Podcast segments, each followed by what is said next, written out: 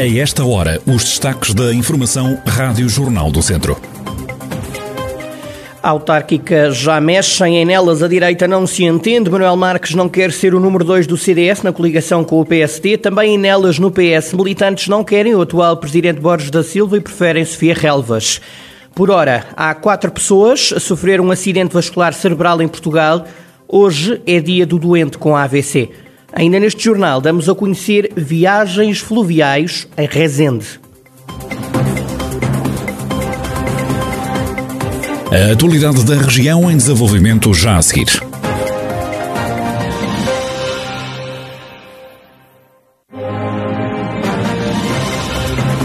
Noticiário Rádio Jornal do Centro, edição de Carlos Esteves. As eleições autárquicas só acontecem no final do verão, mas já vão mexendo. O atual vereador do CDS na Câmara de Nelas não quer ser o número 2 na coligação que está aprovada com o PST para as eleições. Manuel Marques diz que se retira do processo para não inviabilizar o acordo. Não sou o número dois de mais ninguém, mas também não quero abortar a coligação, porque só em coligação poderemos tirar o atual Presidente da Câmara, que faliu a Câmara, o Presidente da Câmara que definhou o Conselho que está uma autêntica aldeia, e só em coligação é que podemos fazer isso. Ora, para eu não prejudicar a coligação, simplesmente me afastei. E por uma questão de coerência, por uma questão de caráter, por uma questão de princípio, eu não me quis meter em nada e não me vou meter em nada. Irei ajudar o Kim Amaral, que eu gosto muito dele, mas uma coisa não implica a outra. Eu podia concorrer pelo CDS sozinho, mas eu não quis. Mas eu não quero prejudicar a coligação. Eu não quero prejudicar o meu Conselho, dividindo os votos de direita para derrotar o atual Presidente da Câmara, Borges da Silva, que nem o seu partido serve. Manuel Marques está, no entanto, disponível para regressar dentro em breve e diz não compreender o pedido de demissão de quem estava a coordenar no CDS o processo eleitoral. O ex-presidente da Comissão Política do CDS não pode, nem deve, contrariar a minha vontade, não querer fazer parte de nada. Agora, se me disserem assim, apoia a coligação e quer a coligação, obviamente quero a 200% quando forem provocadas eleições para a Comissão Conselhia nelas. Cá estarei para concorrer. Se os militantes nelas quiserem que eu regresse, regressarei, obviamente. Entretanto, o ex-presidente da Conselhia, Manuel Henriques, anunciou esta terça-feira as razões pelas quais se afastou deste processo. Eu, quando assumi a Comissão Política Conselhia, assumi-o em parceria com o Dr. Manuel Marques, num contexto de muita proximidade, de grande, digamos, identidade de objetivos políticos e o pressuposto, obviamente, era que teria o apoio incondicional do Dr. Manuel Marques. Então, terminado o meu mandato em fevereiro último, deixei claro ao Dr. Manuel Marques que só admitia a minha continuidade, até por causa dos meus compromissos profissionais, se o Dr. Manuel Marques estivesse empenhadíssimo na feitura das listas do CDS, a coligação em nelas. Neste contexto, eu achei que essas condições não estavam reunidas e eu entendo que, que devia, no fundo, refrescar esta situação agora que estamos com a negociação concluída. E eu, tendo, tendo a coligação, eh, digamos, negociada, e penso que estará de pé, eu hoje transmiti aos órgãos do partido a situação e, obviamente, espero que encontrem uma solução. Artur Jorge, presidente da Conselhia do PSD, também a falar num chamado bom acordo acho que é uma boa coligação para o Conselho, principalmente. Nós trabalhamos mesmo assim. Naturalmente que foi encontrados alguns princípios de acordo e que, que até momentos não, não, temos como não duvidar deles. No entanto, houve aqui um, um, contratempo e vamos ver o que é que depois o partido do o CDS decide. Sim, falta só a ratificação por parte do CDS da coligação. Nós, neste momento, não, já estava feito. Vamos ver o que o CDS agora vai decidir. Acreditamos que se mantém o, a coligação. Artur Jorge, presidente da Conselhia do PSD, o nome do candidato da coligação é Joaquim Amaral. Vai ser aprovado em breve pelos órgãos nacionais do eh, partido. Entretanto, em Nelas, a Comissão Política Socialista elegeu Sofia Relvas para concorrer pelo PS à Câmara. Em cima da mesa estava também o nome do atual Presidente da Câmara, mas os militantes optaram por Sofia Relvas. A Conselhia assegura que o nome já foi enviado para a distrital do PS. No Dia Nacional do Doente com AVC, eis um número que serve de alarme mas também de alerta ao mesmo tempo. A cada hora, quatro pessoas sofrem um acidente vascular cerebral em Portugal. Dados trazidos à Rádio Jornal do Centro pelo neurologista José Loureiro. Mais ou menos quatro pessoas em cada hora estão a ter acidentes vasculares cerebrais.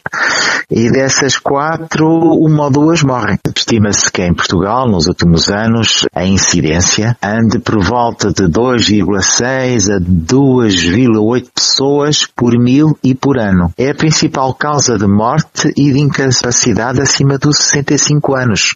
O avançar da idade é um fator de risco para se sofrer um AVC, mas há outros.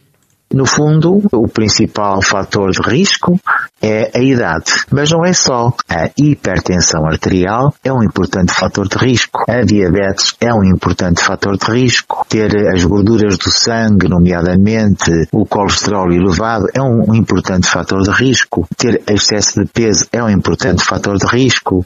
Ter uma vida muito sedentária é um importante fator de risco. Todos os fatores de risco que estragam as artérias são potenciadores da ocorrência do AVC. O médico José Loureiro e os fatores de risco de um acidente vascular cerebral. Hoje, Dia Nacional do Doente com AVC, Rádio Jornal do Centro dedica o programa semanal Centro de Saúde a este tema.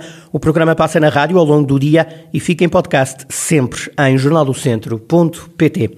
Foi criado um projeto piloto de saúde mental na área da infância e adolescência, numa parceria entre a Câmara Municipal de Sinfãs e o Centro Hospitalar Tameguei Souza. O projeto vai arrancar já durante o mês de abril para dar resposta a bebés e crianças em idade pré-escolar e adolescentes.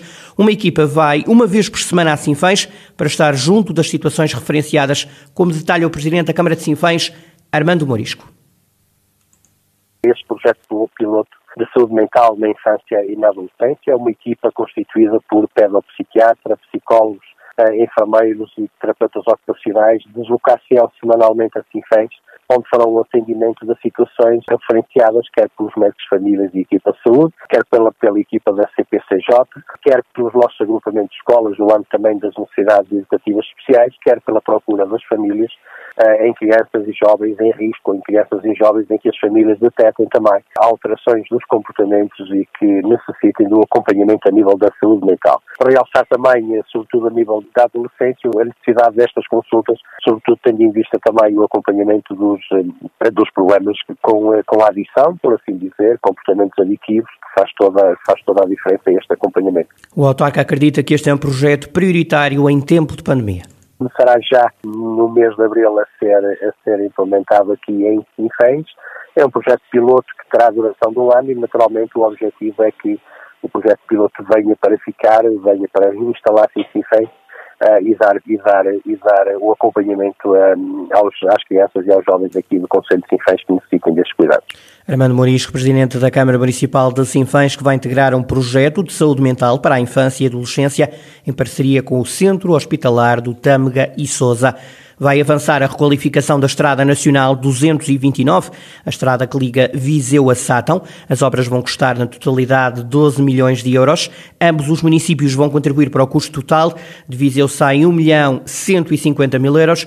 O município de Sátão investe 250 mil euros. Num comunicado oficial, a autarquia de Viseu assume que requalificar esta estrada é um sonho antigo.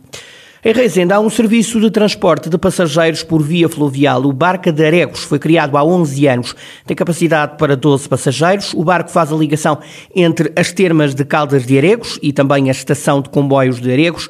O Presidente da Câmara de Reisende, Garcês Trindade, explica que o serviço está disponível várias vezes por dia. Cadaregos navega de um lado da margem para a outra de Baião e Rezende várias vezes ao dia, vai aos comboios, não é? Portanto, faz, faz o trajeto, travessia do Rio Douro, por exemplo. Os turistas querem vir fazer termas nas Caldas de Aregos. Como sabe, deve saber, as Caldas de Aregos, eh, o balneário das Caldas de Aregos estão a 20 metros da água do Rio Douro, correto? Portanto, eh, as pessoas que vêm, vêm de barco, vêm, aliás, vêm de comboio do Porto até Aregos, atravessam na barca e vêm fazer termas e depois fazem o regresso igual. Garcês Trindade, Presidente da Câmara de Rezende, sobre a travessia do Rio Douro.